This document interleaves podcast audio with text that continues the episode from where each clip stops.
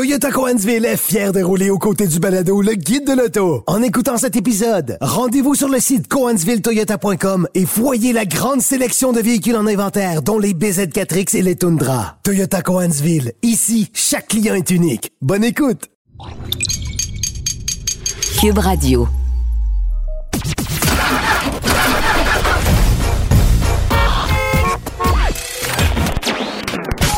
Vous l'avez vu? Vous l'avez lu? Maintenant, entendez-le.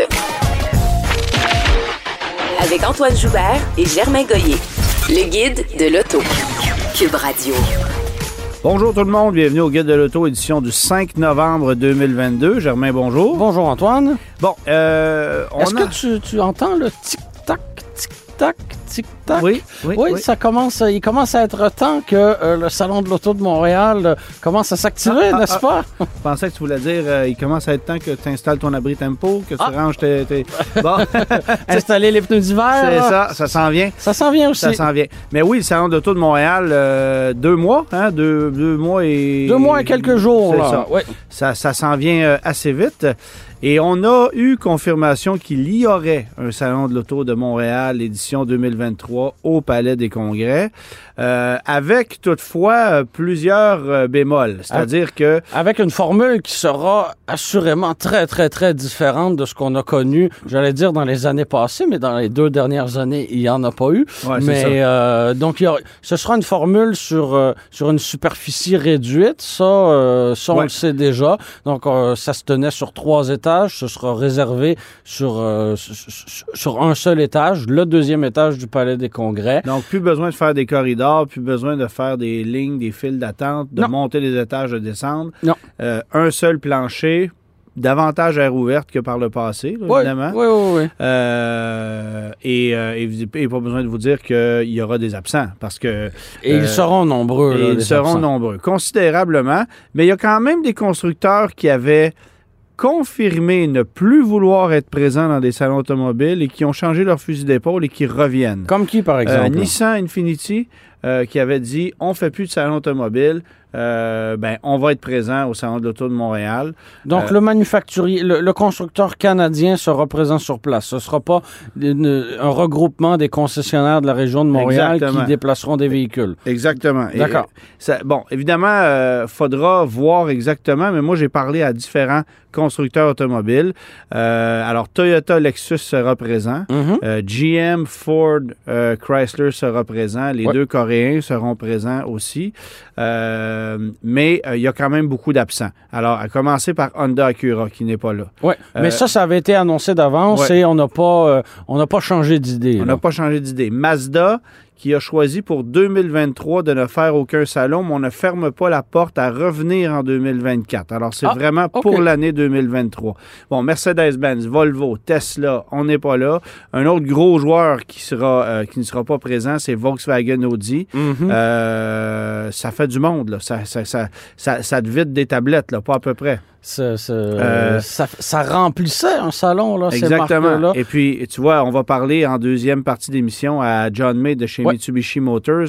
On n'a pas encore de confirmation sur la présence de Mitsubishi Hey, au salon. Il est minuit moins Mais une, si on si on n'a rien confirmé à ce jour, tu es en train de me dire qu'il est peut-être un peu trop tard. Parce que sur le plan de la logistique, peut-être qu'on le réalise pas, là, mais quand on est présent dans un salon comme ça, il faut penser à, à la Transport construction et à l'aménagement Ben du, oui. du kiosque. Il faut avoir des véhicules sur place, là. Il faut les commander, ces véhicules-là. C'est souvent des, des- des versions peut-être haut de gamme avec tout l'équipement pour en faire euh, la démonstration Ben, adéquatement. comme j'écrivais- Mais là, euh, Comme j'écrivais dans un article ouais. euh, cette semaine, en fait, les véhicules qu'on veut voir dans les salons, c'est ceux que tout le monde veut avoir et qui sont pas disponibles. Alors, c'est un peu embêtant, si tu vas dans un kiosque Chevrolet, les véhicules qu'on veut voir, ben, c'est le nouveau Cadillac Lyric, c'est les, c'est nou- les nouveaux le Blazer électrique, le- le- c'est- l'Equinox à- électrique. Alors qu'on va être capable de t'amener des GMC terrain. Ça, on est capable de t'en amener. Ah Il pas il y a de l'inventaire. pour- Tu sais, ça se peut.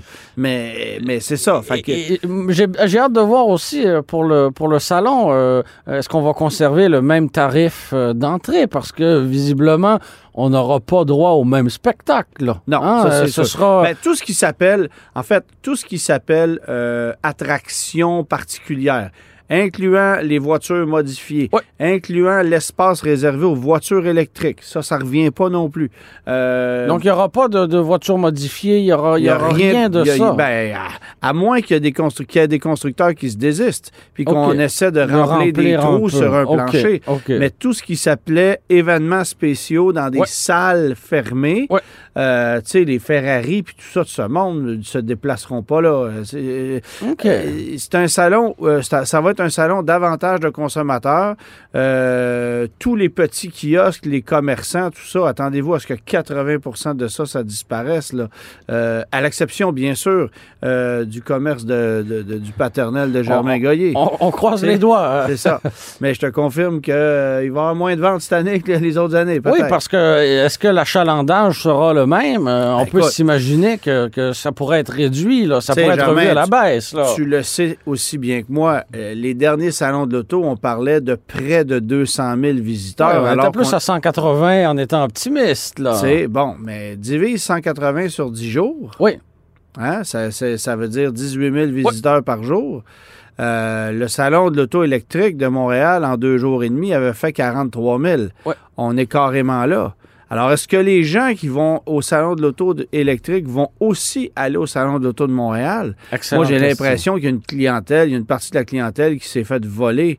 Euh, en fait, Ben, euh, la visite d'un salon n'empêche pas la visite de l'autre, mais il y aura assurément redondance puisque le salon du véhicule électrique comprend tout ce qui est électrifié. Là. On avait des véhicules hybrides rechargeables là, à ce, à oh, oui, puis je veux dire, plus Mais- ça va aller, Mais là, est-ce qu'on va conserver une- la formule 10 jours aussi, là, deux week-ends avec Alors, la semaine entre les deux? On, alors, on- on est toujours à 10 jours. Bertrand Godin il demeure porte-parole de Oui. l'événement. Je lui ai parlé ce matin euh, pour avoir ses... Bon, évidemment, il n'y avait pas beaucoup d'informations à me donner parce que le, le- le- le mandat n'est pas clairement défini Mhm. encore sur quel est le message à passer. Je trouve ça audacieux de conserver la formule 10 jours parce qu'il va y avoir des temps creux, là. Ah, c'est sûr.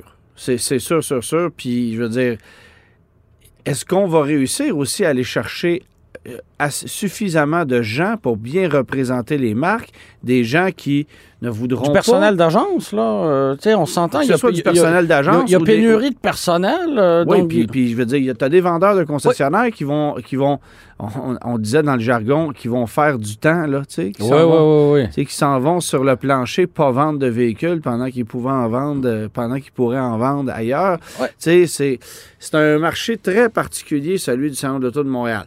On sait que ça revient. Moi, honnêtement, je suis curieux de voir comment on va se débrouiller. Est-ce que ça va être une belle surprise? Est-ce que ça va être un flop comme celui du Salon de Détroit? Je pense effectivement que les gens vont être euh, euh, vont avoir hâte d'y retourner parce qu'il y aura eu euh, quoi deux, deux ans sans salon de l'auto de. Montréal. Les gens auront hâte d'y aller, mais il est possible de, il sera possible à mon avis de constater de la déception là chez les, les, les gens du public. Puis ce que je me disais aussi, si on fait ça sur un seul plancher, Oui. est-ce qu'il y aurait possibilité qu'on revienne au stade? Ah, ça c'est une excellente question. Mais si on revient au stade, c'est un salon qui va ressembler encore plus à celui du salon du véhicule électrique Bien qui a sûr, lieu depuis deux bien ans. sûr. Donc là, euh, parce que le palais des congrès, là, on s'entend, là, c'est peu importe ce qu'on dit, c'est loin d'être l'endroit idéal. C'est difficilement accessible en voiture. C'est Ouais. le bordel se rendre au centre-ville.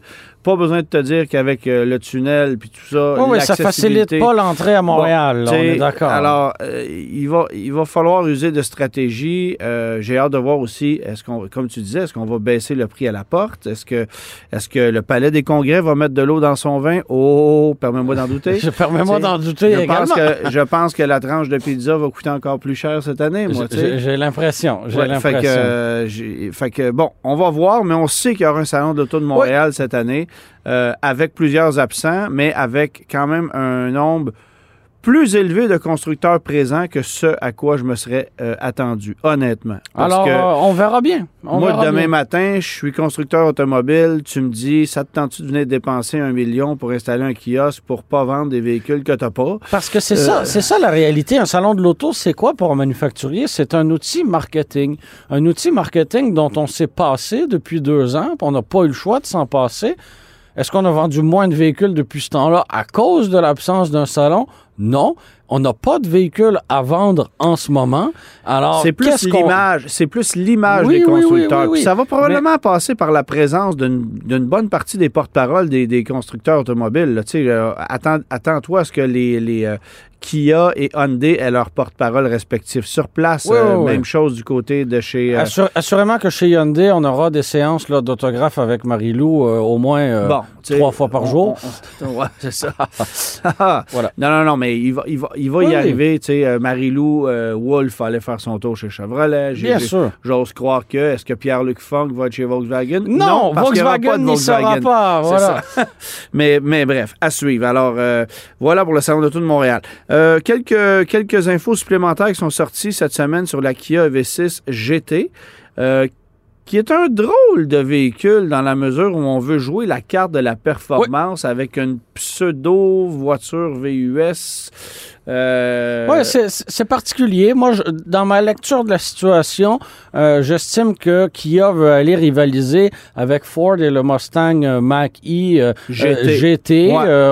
On, veut aller dans ces eaux-là. On a connu ces derniers jours le prix du, du- de ce Kia EV6 GT. Donc, il est offert à partir de 74 495 dollars. non éligible au crédit. Non, effectivement. Oui, ça paraît élevé, mais ça demeure quand même moindre que le Mac E GT à 97 000 là, Oui, ce, c'est qui, ça. ce qui est très cher, là, on va, on, on va se le dire.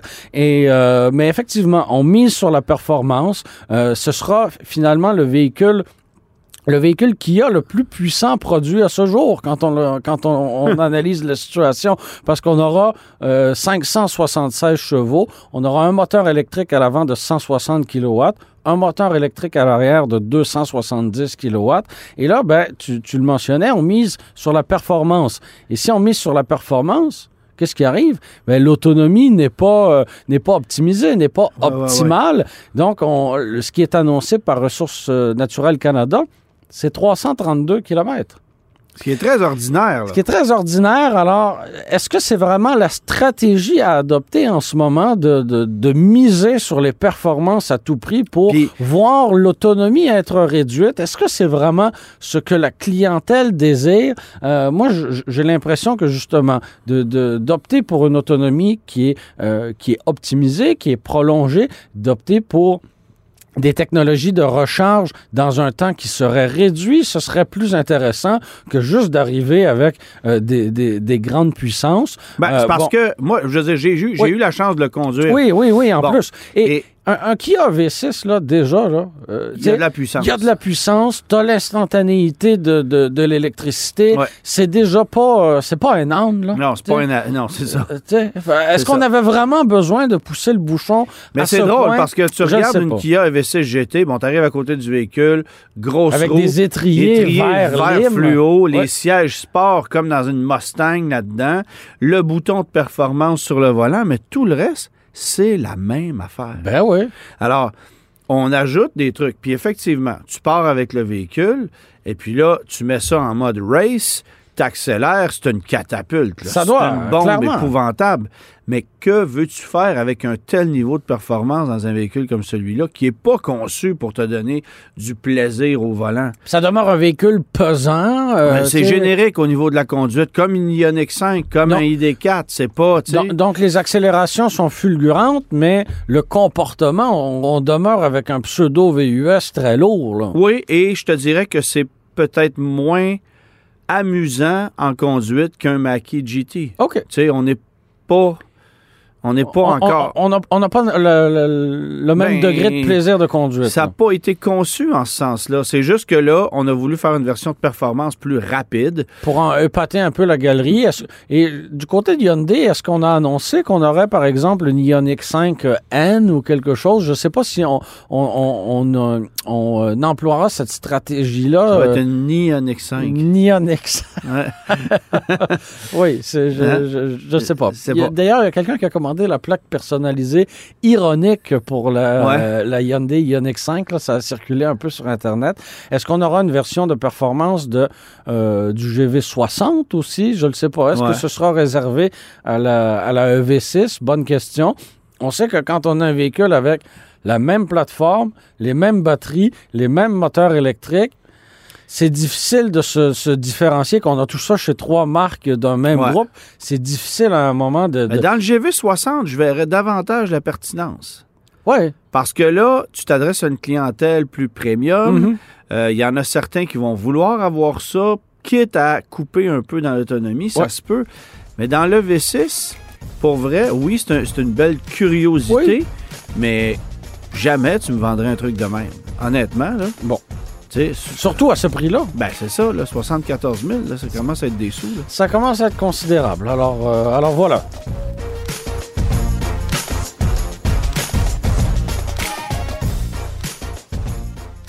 Derrière les plus grands athlètes se cache une réalité qu'on n'imagine pas vraiment, la pauvreté. Le journal a été à la rencontre de plusieurs sportifs québécois de haut niveau qui nous racontent leurs défis pour boucler leur fin de mois tout en essayant d'aller au bout de leurs rêves. Certains doivent travailler dans un bar ou encore dans un restaurant comme cuisinier, alors que d'autres doivent se nourrir au dépanneur. Nos héros du sport sont loin d'avoir une vie facile. Aussi, ne manquez pas la deuxième édition de notre cahier sur les secrets archéologiques méconnus du Québec, à lire samedi dans le Journal de Montréal et le Journal de Québec, aussi offert dans l'application. Guide de l'auto. Avec Antoine Joubert et Germain Goyer. Germain, je sais que t'aimes pas ça, là, mais cette semaine, tu as été contraint d'aller brûler de l'essence. Brûler du gaz, brûler du pétrole, euh, brûler tout ce que tu veux. Euh, euh, oui, effectivement, je suis allé euh, du côté du Michigan, dans des dunes de sable. Je ne savais même pas que ça existait au Michigan, et pourtant, ça existe. On s'est promené là-dedans pendant quelques heures au volant du F-150 Raptor Et on a rajouté une lettre à ce camion monstre euh, parce que pour 2023, euh, on, offre une version encore plus puissante en réponse au RAM 1500 TRX qui, lui, ben, euh, venait carrément rire du Raptor régulier. On n'était pas dans le coup du tout, du tout avec le moteur V6 euh, EcoBoost euh, du, du, du Raptor, entre guillemets, régulier. Donc, on répond au RAM 1500 TRX de 702 chevaux avec un Raptor Air de 700 chevaux. Donc, on est dans la même, dans la même gamme et euh, essentiellement... pourquoi on a deux chevaux de moins? Ah, c'est c'est une très bonne question. Là, on aurait peut-être pu euh, faire un, un- tu sais, un- rendu là, là un euh, demi-tour de boulon de plus. puis on enlève l'aurait une eu, feuille là. dans le filtre à air, là, puis va quelque chose comme deux ça. Bo- ça. Bonne question. Mais on nous a dit, euh, parce qu'avant même qu'on pose la question, on nous a dit chez Ford, oui, il y a un petit, petit, petit écart avec la concurrence, mais en même temps, c'est pas quelque chose qui est perceptible euh, à la conduite. Non, c'est totalement vrai, mais, sur papier, mais sur tu veux papier, avoir ça, me euh, sais. voilà, tu, il aurait fallu avoir euh, 704 chevaux juste pour battre la concurrence et faire ta publicité en disant que tu as la camionnette la plus puissante. Mais, mais non. on- mais est-ce qu'ils font vraiment de la publicité pour non, les ils en, ils, en ont pas besoin. Là, ça, se vend, pas. ça se vend déjà tout seul. Et euh, donc, essentiellement, c'est le moteur V8 euh, 5,2 litres de la Shelby GT500 Quand avec la suralimentation. C'est brutal, c'est bruyant, ça accélère. Le- Ce qui m'a fasciné même, je te dirais, c'est la, le- la manière dont le- la transmission automatique opère tu effleures un petit peu l'accélérateur alors que tu es déjà euh, engagé. Elle rétrograde tout de suite. Il n'y a pas d'hésitation. Est-ce que je me branche en sixième, en septième? Non, non. ouais. Il n'y a pas d'hésitation. C'est les gaz au fond tout le temps. C'est vraiment, vraiment une machine impressionnante. Euh, cela dit, ça sert à quoi un Raptor Air? Euh, pas grand-chose, parce qu'une camionnette, euh, à la base, c'est conçu pour être un véhicule de, de, travail, mais là, c'est un, un camion qui, qui, qui, qui est conçu simplement pour montrer que tu un camion plus puissant que ton voisin. Là. Tu sais, C'est Ouais, c'est du gonflage d'ego, tout, tout simplement. Euh, je vais quand même te parler du prix, là, euh, parce que je trouvais que c'était c'était un enjeu. L'option R, là, donc de ce, ce moteur V8, c'est 40 000 à ajouter au prix de base d'un Raptor qui, lui, est déjà à 102 000 et des poussières. Ce qui est considérable là, comme somme, là. tu vas être Aïe, d'accord aïe, avec aïe. moi. Et le problème, c'est que le RAM 1500 TRX affiche le même prix d'entrée qu'un Raptor à moteur V6 EcoBoost. Donc, le RAM 1500 TRX et 40 000 de moins que le Raptor. Comment justifier cet écart Et qu'est-ce que? Ford répond à ça? Ben, tu sais, on nous répond qu'on a essayé d'établir le prix le plus juste et blablabla, blablabla. tu sais, on- c'est toujours la, c'est toujours la. J'ai essayé de savoir aussi combien on allait en avoir au Canada. Tu sais, est-ce que Ouais, ouais. ça allait, on allait avoir une distribution euh, très, très, très Équitable. limitée, euh, où on allait tous les garder aux États-Unis? On, sait très bien que le Bronco Raptor au Canada, il y en a pratiquement pas, Ben puis non. on en aura pratiquement pas non Ben non. Plus. Alors, on peut s'imaginer que ce sera la même chose avec euh, le F-150 Raptor Air. Alors, euh, oui, une machine très, très, très impressionnante, mais en même temps, ça sert à rien. Non. Et, euh, mais je te cacherai pas que j'ai quand même eu du plaisir dans les, dans les dunes de sable. De ton côté, tu as conduit, Antoine, le Kia Sportage dans sa version hybride rechargeable. Tu avais assisté si ma mémoire euh, est bonne, au lancement de, de- du véhicule. Et à ce moment-là, tu avais conduit la version à essence. Mais là, et hybride, possi- possiblement. pas d'hybride, Il n'y avait pas d'hybride encore, mais euh, là, c'est la version hybride rechargeable que tu as pu mettre à l'essai. Ben, qui me semblait être la plus pertinente parce que, bon, euh, l'hybride rechargeable, euh, évidemment, c'est une technologie qu'on aime beaucoup chez nous. Oui. Sur papier, ça te permet de faire 55 km en mode 100% électrique. C'est très optimiste. Euh, je vous le dis tout de suite. On a une batterie de 13,8 kWh, donc le même format que celle de l'ancienne génération du Outlander PHEV, qui est aujourd'hui rendu à 20 kWh. Donc, tu vois que tu vois qu'il y a quand même un écart. Il y a une progression aussi là, dans, dans le marché? Euh, C'est particulier comme conduite parce que on conserve une transmission automatique à six rapports traditionnelle, mais qui opère avec un véhicule électrique. Donc, tu roules sans entendre le moteur et tu sens les changements de vitesse se faire. C'est pas désagréable, c'est juste particulier dans la mesure où, où par exemple, dans un Outlander, tu as une boîte à une vitesse. Ouais. Euh, Il y en a d'autres, ça va être des CVT, mais une boîte traditionnelle automatique, on voit pas ça souvent avec un PHEV. Et c'est ce qu'on a là-dedans. Bon, c'est la même mécanique que le Sorrento PHEV, que le Tucson PHEV, que le Santa Fe PHEV.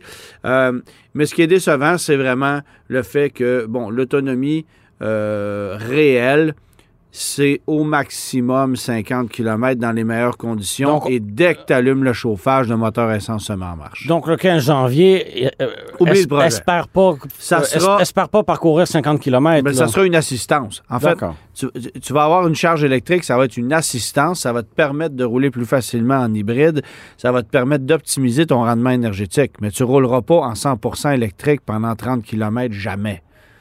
Tu tu pourras pas, tu vas l'optimiser sur le long terme. L'été, tu vas le faire, il n'y a pas de problème. Mais puis moi, c'est ce que j'ai pu se constater. C'est un problème aussi avec l'ancien Outlander PHEV. Ouais. Espérons qu'on a réglé le problème cette fois-ci. Mais euh, Et sur le plan financier, est-ce que c'est intéressant d'opter pour une version hybride rechargeable? C'est le véhicule hybride rechargeable qui propose le meilleur rapport équipement-prix du marché. D'accord. Parce que la version de base à 44 995, elle est toute équipée. OK. Tu peux ajouter, euh, bon, ça c'est une EX, puis tu peux aller dans une SX qui coûte 4000 de plus, puis ça va te donner quelques bébelles supplémentaires. Mais honnêtement, la version de base est, est alléchante. Mais par rapport à un sportage à essence ou un sportage hybride, c'est... Ben, c'est-à-dire que tu vas chercher 7500 dollars de Ouais. crédit euh, gouvernemental euh, parce que, bon, euh, si tu prends un Outlander, c'est 10 000. Celui-là, c'est 7500 en raison de la taille de la batterie. Mais... mais euh, le coût de revient de ce véhicule-là euh, est celui d'un hybride régulier, là, littéralement. OK. Alors, tu sais, il y a quand même un intérêt d'aller chercher la version hybride rechargeable, mais qui se conduit un peu différemment parce que tu sens quand même le poids du véhicule qui est Mhm. supplémentaire. Parce que, bon, euh, tu sais, il y a ce petit irritant-là, mais ça demeure un VUS bien équipé, quatre roues motrices, dont le coût de revient avant taxe est euh, en deçà des 40 000 Alors, c'est très, très alléchant comme véhicule, mais la technologie hybride rechargeable, elle est un peu décevante par rapport à ce Avec que une disponibilité qui est pas facile non plus, j'imagine. qui n'est pas, ben, qui, qui est pas aussi catastrophique que du côté de chez, euh, de chez Toyota, bien Non, non, évidemment. Mais euh, on n'a pas une technologie aussi convaincante que celle de Toyota euh, non plus. Alors, c'est ça. Mais le véhicule en tant que tel roule très bien. Puis moi, j'avais adoré la nouvelle génération du Sportage en termes d'aménagement de comportement. C'est ça. spacieux, là. Oh, oui, on a fait une belle job. En fait, ça, on est pratiquement au format de l'ancien Sorrento. Wow. Euh, carrément. Alors, c'est un produit qui, qui- qui connaît du succès en ce moment avec raison, peu importe la version de, du sportage. Euh, et on est loin du sportage qu'on avait lancé en 2000, là, en 99. Là. Que de chemin Oh parcouru. là là, c'est Bob le Mojo. C'est- on n'est plus là, là.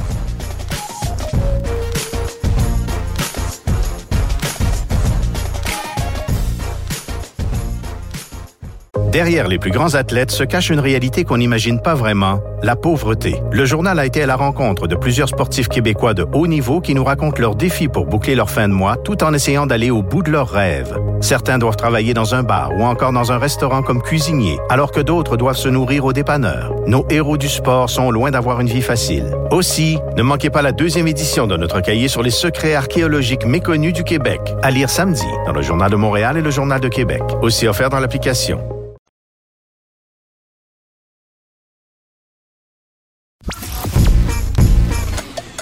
Faire votre. Entrez directement dans le guide de l'auto. Cube Radio. Germain, les choses bougent beaucoup chez Mitsubishi, peut-être un peu plus qu'on le pense. Et les gens ont peut-être l'impression que c'est un constructeur qui euh, est sur un respirateur artificiel. On dirait qu'il n'y a pas grand-chose qui se passe parce que c'est facile de les regarder de haut à côté d'un Honda, d'un Nissan, d'un Toyota, par exemple. Absolument. Mais euh, il y a des choses qui ont changé beaucoup dans les dernières années chez Mitsubishi Motors. Et pour en parler davantage, ben, on est avec le directeur principal de district des opérations chez Mitsubishi, euh, qui va nous expliquer d'abord en quoi consiste son rôle, parce que son titre est beaucoup plus euh, complexe que ce que son travail. euh, non, je veux pas dire que son travail est pas complexe, mais je veux dire Il y a un travail concret avec un titre peut-être un peu plus abstrait. c'est ça, exactement. Merci de me reprendre parce que là, j'avais de l'air du gars qui allait dire que John May ne fait pas grand-chose chez Mitsubishi alors que c'est tout le contraire. Salut, John. Bonjour. Bonjour, ben, messieurs. Bon, ben écoute, d'abord, John, il faut dire aux gens qu'on se connaît un peu, donc on va prendre la liberté de se tutoyer. Euh, euh, tu es chez Mitsubishi depuis euh, quand même un certain temps. Euh, donc, euh, décris-nous, c'est quoi ton rôle euh, au sein de l'entreprise? Alors, je vais débuter. Ça fait 14 ans que je suis avec Mitsubishi. Euh, mon rôle, euh, dans le fond, c'est d'être la liaison entre les concessionnaires du Québec et euh, le manufacturier. Et puis, en plus de ça, je m'occupe de huit concessionnaires de la région de Montréal. Euh, et puis ça, ça inclut euh, vente, pièces et services, satisfaction à la clientèle et euh, tout ce qui peut aller avec la gestion d'un concessionnaire. Fait qu'autrement dit, tu, tu es DSM en même temps que directeur régional pour une partie des concessionnaires. Ouais, OK. Exactement, oui. OK, parfait. Bon, évidemment, on, pendant un certain nombre d'années, puis tu as été là au début de Mitsubishi, donc tu es quand même capable de te souvenir de ça. Quand Mitsubishi était, est débarqué au Canada, la gamme était gigantesque. Euh, on, on a, on a essentiellement pris le catalogue américain puis on l'a transféré au Canada avec des modèles qui étaient mornés, là, tu sais, la Mitsubishi Diamante, le Montero Limited. Mais on avait une variété de modèles Ben oui. qui se distinguaient du reste, euh, du reste du marché. C'était euh, peut-être pas rafraîchissant, mais en tout cas Ben oui. différent du un, reste. c'est un oui. gros nouveau joueur qui débarquait avec des Lancer, des Eclipse, la Galant, la berline Euh, euh, écoute, Le euh, Montero? ben, les deux Montero, Oui, le oui. sport, le Montero régulier. L'année d'après, il y a eu le Endeavour, le nouveau Outlander qui est arrivé, bon, etc., etc. Puis évidemment, ben, au fil du temps, on a vu débarquer les Lancer Evo. et etc. Fait que il y avait beaucoup de choses qui se passaient chez Mitsubishi. Et puis tranquillement, on a vu les modèles disparaître. Alors là, la Galant est partie. Euh, ensuite, on a abandonné l'Endeavour. Euh, on a abandonné les sportives, les Eclipse, les Eclipse euh, décapotables. On a Euh, étiré la Lancer sans, sans trop la renouveler pour finir par l'abandonner. alors que c'était quand même un produit super apprécié de la clientèle. Puis on a tenté de nous faire croire qu'elle serait remplacée par une berline G4 qui- qui- euh, Mirage qui avait... Qui a rien à voir, Il s'en est vendu 800 au Canada en trois ans, puis bon. Et c'est ce qui nous donnait un peu l'impression que euh, finalement on abandonnait le, le- le marché canadien là, ou qu'on allait l'abandonner éventuellement parce qu'on ne percevait pas de notre côté des efforts pour demeurer compétitif. Ben, d'une part, et moi, ça me rappelait la façon dont Suzuki avait choisi de quitter le, le- le- le marché. Parce que si Mitsubishi performait relativement bien au Canada, c'en était euh, autre chose sur le marché américain. Et Suzuki avait d'abord quitté le marché américain pour ensuite quitter le marché canadien, parce qu'évidemment, si t'es pas aux États-Unis puis tu es juste au Canada, dans le contexte d'aujourd'hui, c'est assez difficile. Mais là, euh, euh, ce, petit, ce petit moment historique dont, on vient de, parler euh, est, en train de se transformer parce que si les gens avaient l'impression que Mitsubishi était un petit peu à la dérive, ben, les choses ont changé drastiquement. John, si tu, me, si tu, me corrigeras si je me trompe, mais avec l'arrivée du premier Outlander PHEV, qui est finalement débarqué en 2017, alors que ça faisait quatre ans qu'on l'attendait. Oui, absolument. Ça, ça a changé euh, beaucoup de choses pour euh, les concessionnaires Mitsubishi et pour Mitsubishi. Euh, vous n'êtes pas sans savoir que le Québec est très, très bon consommateur de véhicules électriques et PHEV hybrides, tout ça. Ouais. Et puis, la venue du PHEV a grandement amélioré la situation des concessionnaires au Québec. Et puis, euh, les, les 34 concessionnaires, 35 maintenant avec euh, l'ajout d'un nouveau concessionnaire qui vient tout juste de se faire, euh, les PHEV ou les ventes de PHEV représentent 48% de toutes les ventes de PHEV qui ont été faites au Canada. Alors, on, on, on, vend presque la moitié de tous les PHEV qui rentrent au pays. Bon, puis évidemment, on comprend pourquoi. il y a des crédits gouvernementaux applicables chez nous qui sont peut-être plus généreux qu'ailleurs, mais il en demeure pas moins que ce produit-là répondait euh, à son arrivée à une demande de la clientèle. Et il a su générer une nouvelle clientèle aussi, ben, si je ne me trompe pas. C'est ça. Ah, absolument, absolument. Lorsque le véhicule est arrivé, euh, on a on a vu des clients qui arrivaient chez nous avec des BMW, euh, des Mercedes, euh, des Land Rover, tout ça pour échanger leur véhicule pour avoir un PHEV.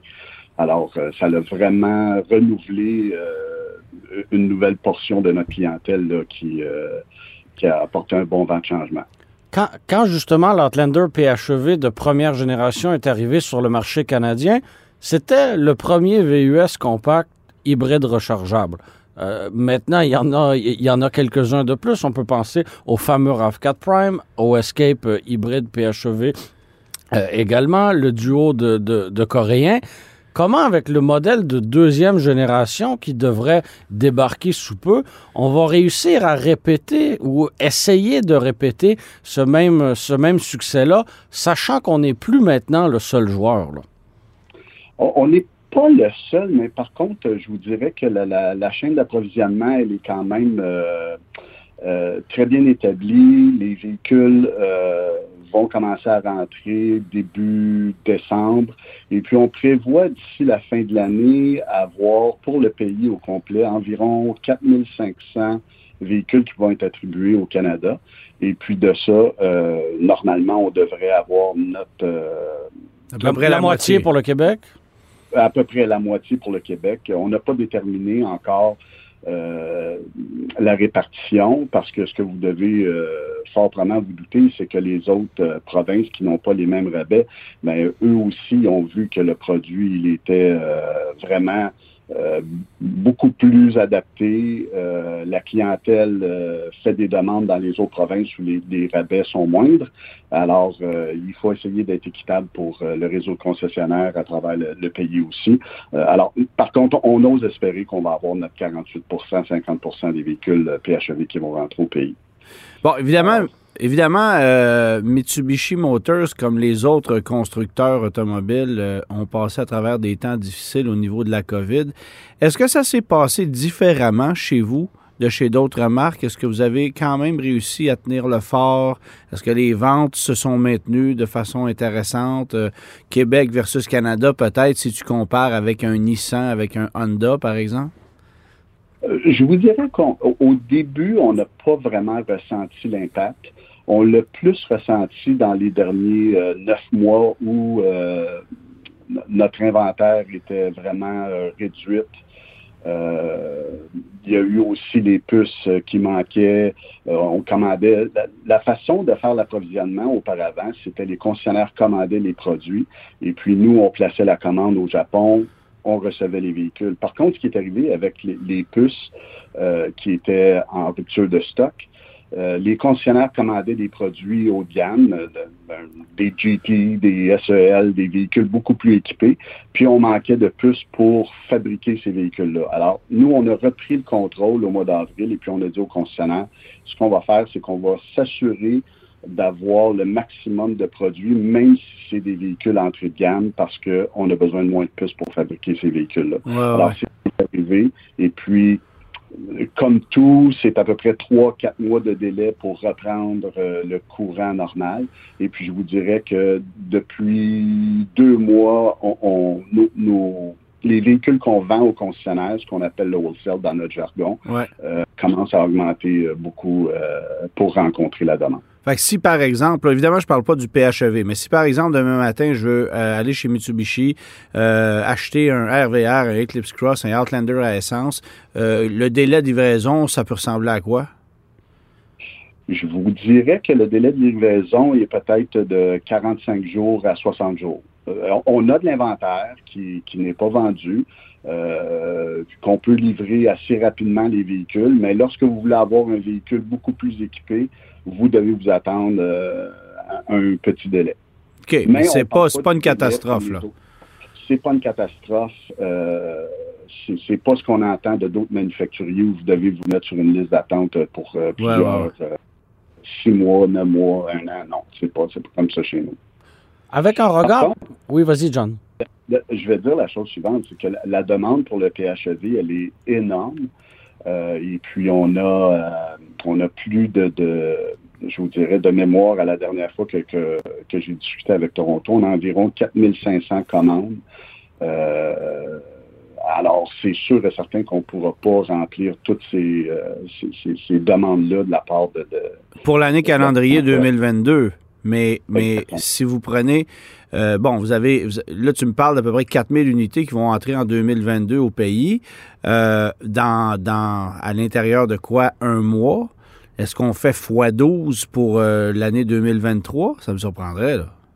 Bien, ça me surprendrait parce que ce qu'il faut pas oublier, les 4500, c'est pour le reste de notre année fiscale. Notre année fiscale se termine au mois de mars. Euh, alors, euh, c'est sûr et certain que 4500 véhicules au Canada d'ici la fin mars, c'est quand même, euh, je vous dirais qu'on va remplir beaucoup de commandes. Tu nous mentionnais, John, que euh, Mitsubishi était très fort au Québec, euh, proportionnellement au reste, au reste du Canada. Comment on arrive, entre guillemets, à tenir son, son, son bout du bâton face justement au, au, reste du Canada et surtout face aux États-Unis, qui, euh, en termes de population, est bien plus grande? Là? Ben, nous, dans le fond, on a 35 concessionnaires dans la province du Québec. Euh, 11 de ces concessionnaires-là sont au programme image de Mitsubishi. Euh, les profits sont bons pour ces concessionnaires-là. Puis, on n'a pas à supporter 20 modèles. On a quatre modèles. On a le Mirage, euh, dans le fond, qui, comme, tu disais, Antoine, qui, n'est pas vendu en, en, grande proportion. Par contre, on a trois modèles, le RVR, l'Eclipse Cross, euh, l'Outlander, qui inclut le PHEV. Alors, pas beaucoup de frais d'inventaire de, de, à supporter pour les concessionnaires. Ça, c'est des choses qui rentrent en ligne de compte. On n'a pas euh, 20 véhicules à supporter. On en a quatre. Ça va quand même assez bien. Euh, presque la totalité de nos concessionnaires au Canada sont profitables. Alors ça, c'est des choses qui, qui, sont quand même assez importantes pour un manufacturier. Euh, si votre réseau de concessionnaires est heureux, fait de l'argent, euh, il est prêt à investir, il est prêt à faire des programmes images, ainsi de suite. Euh, alors, ça, c'est ce qui est bon pour, euh, pour la marque Mitsubishi au, au Canada et au Québec. Ben, écoute, puis tu me parles de ça. Moi, je suis. Bon, évidemment, je suis capable de reculer un peu en arrière puis de me souvenir qu'il y a des gens qui avaient pris des bannières Mitsubishi, mais qui en réalité s'étaient lancé un gros concessionnaire de véhicules d'occasion avec accessoirement des Mitsubishi neuves à vendre. Euh, ça n'existe plus vraiment, ça, je pense, aujourd'hui. Les, concessionnaires qui, faisaient ça euh, euh, ont peut-être perdu leur bannière ou s'en sont débarrassés, peu importe, mais on voit des, voit des concessionnaires euh, se mettre à, l'image, investir euh, plusieurs millions de dollars dans des bâtisses d'envergure. Euh, ça veut dire qu'il y a quelque chose qui se passe, puis surtout, il y a quelque chose qui s'en vient, puis il y a un gros futur pour Mitsubishi. Là. Absolument. c'est sûr et certain qu'on n'est pas dans il y a un plan. Le plan, il est, concret, mais tant aussi longtemps que le plan ne sera pas ancré dans le ciment, on ne peut pas dévoiler ces, informations-là. mais il y a un très bon plan pour le futur de Mitsubishi, pour le Canada, pour les États-Unis. Euh, et puis c'est pour ça que, comme tu dis, les concessionnaires investissent beaucoup d'argent dans des rénovations, dans des constructions neuves. Euh, tout ça. Puis, ce qu'il faut pas oublier, c'est qu'on doit compétitionner aussi avec euh, tous les autres manufacturiers de ce monde. Et puis on se doit de d'avoir une image qui est propre pour la, les, les consommateurs. Non, non, ça c'est évident. Puis évidemment, ben, il faut aussi que vous soyez capable de conserver votre clientèle. Je pense que le taux de rétention est quand même assez bon chez Mitsubishi. Il le sera probablement euh, encore plus avec les gens qui vont passer de l'ancien au nouveau PHEV. Ça va vous faire des véhicules d'occasion intéressants aussi à, à revendre. Mm-hmm. Mais mais encore faut-il qu'on ait cette impression qu'il y a quelque chose qui s'en vient. Là. là. on a vu des nouveautés arriver au compte-goutte. Il y a des véhicules qui sont quand même, ont, avec lesquels vous avez quand même un peu moins de succès. L'Eclipse Cross, c'est pas un véhicule qui connaît le succès euh, qu'il pourrait connaître dans le contexte actuel. Bon, évidemment, le Mirage, c'est un véhicule accessoire. Là. Quoique les ventes sont en hausse depuis un certain oui, temps. parce que des petites voitures, il n'y en, a, y en a plus. Le RVR, c'est un produit qui est très, très, très, très vieillissant aussi. Oui, euh, mais qui se vend très bien. Oui, oui, oui, parce oui. que c'est pas un mauvais produit en soi. On sait que quand on achète ça, ben, c'est peut-être un peu rudimentaire, mais en même temps, on va être bon pour un bon moment avec ça. Là. Ben, absolument, oui. Euh, je, vais vous dire la chose suivante. Ce qui a pu aider dernièrement l'Eclipse Cross, c'est euh, vraiment le, le, euh, le, le, COVID a aidé quand même l'Eclipse Cross. C'est rendu 23% de nos ventes année à date. et puis, on a vu une progression dans les ventes de ce véhicule-là. Euh, il a été redessiné la deuxième année parce que les gens n'aimaient pas l'arrière du véhicule, tout ça. Alors, je crois que Mitsubishi prend euh, les, les, prend les actions nécessaires pour essayer de, convaincre la clientèle d'acheter le produit euh, Mitsubishi. Sur une note peut-être un petit peu plus globale, John, euh, on sait que depuis quelques années, Mitsubishi fait partie d'une alliance avec, euh, avec Nissan, qui est un plus gros joueur finalement.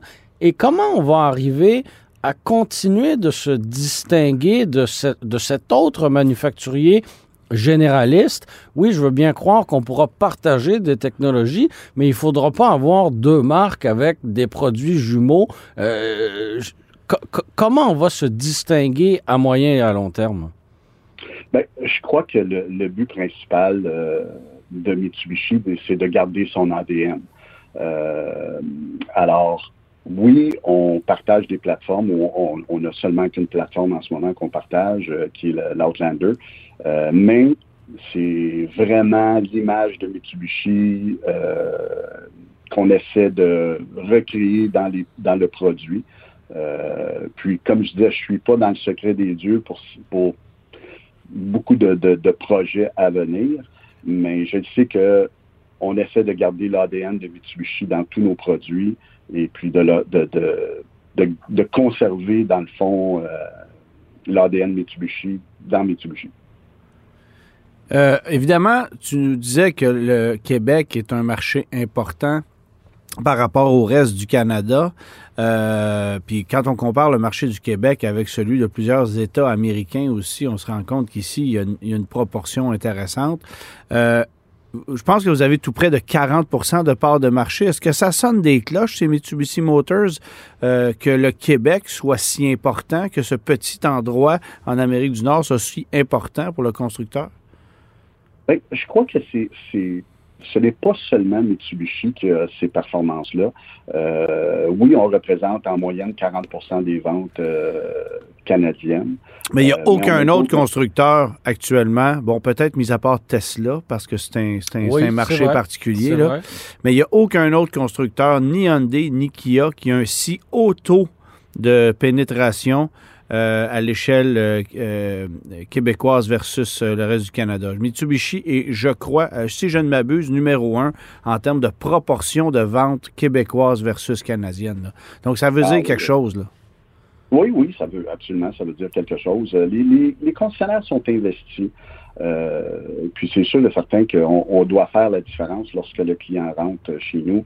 Euh, mais écoutez, là-dessus, j'étais vraiment convaincu qu'on était plusieurs manufacturiers là, où on avait des bonnes parts de marché. mais oui, c'est une bonne nouvelle pour nous. puis il faudrait que je vérifie tout ça pour vous donner plus d'informations à ce sujet-là. Là, non, oui, on représente 40% des ventes au Québec. Bon, ben John, euh, là, l'Outlander PHEV, tu disais que ça arrive début décembre. J'ai vu passer un communiqué cette semaine qui disait que là, ça commence à entrer au compte-goutte, mais j'imagine que plus massivement, ça arrive début décembre. Euh, j'ai bien hâte de voir à quel point euh, ces véhicules-là vont se multiplier sur les routes. Et puis, j'ai bien hâte de l'essayer durant l'hiver aussi pour voir si ça va livrer la marchandise, parce jusqu'à maintenant, j'ai pu le conduire, mais dans un contexte un peu idéal. Puis c'est un modèle de, pré-production, là, entre, grands guillemets. c'est mais, euh, fait que, à suivre, toi, tu vas avoir la chance d'aller le conduire, euh, Germain, euh, dans les prochaines semaines. oui, à l'occasion du lancement canadien. Alors, ce sera mon premier, mon premier contact avec, avec, avec le véhicule. Et ce qui est, je ne sais pas, ironique ou, peu importe, j'avais assisté au lancement du Outlander PHEV de première génération qui était également en Colombie-Britannique. Alors, ça commence à être le. C'est quoi qu'on dit, le, le, métier qui rentre, hein? c'est ça, c'est ça. Euh, voilà. Comme quoi les années se suivent et se ressemblent. et se ressemblent, hein, tout à fait. Merci beaucoup, John. Merci d'avoir pris le temps de nous parler.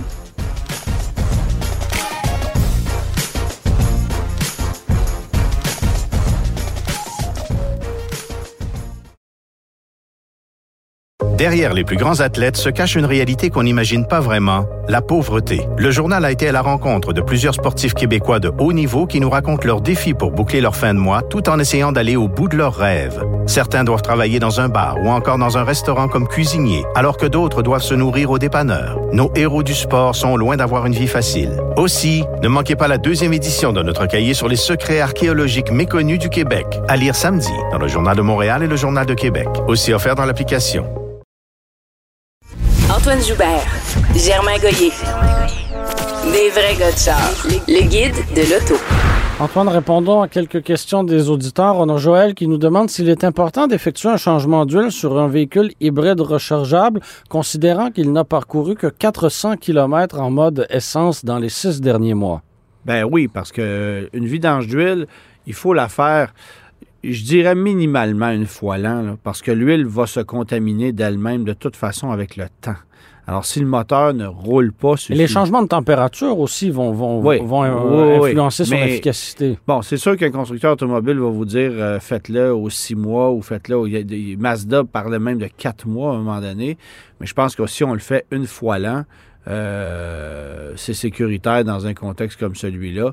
C'est un minimum. C'est même pas ce que le constructeur va recommander, mais dans la vraie vie, euh, tu peux euh, évidemment faire ça comme ça. Le problème, c'est que si tu respectes pas ce que le constructeur va dire, et si jamais il arrive un pépin un jour, ben tu pourrais avoir, tu, pourrais te, tu pourrais te faire refuser une réclamation de garantie.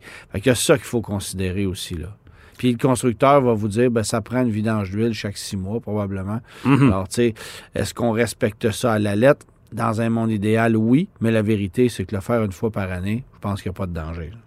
On a Kevin qui voudrait se procurer un VUS d'occasion. Il magasine les Subaru Forester XT 2014 et Subaru Crosstrek 2014 avec plus ou moins 200 000 km au compteur.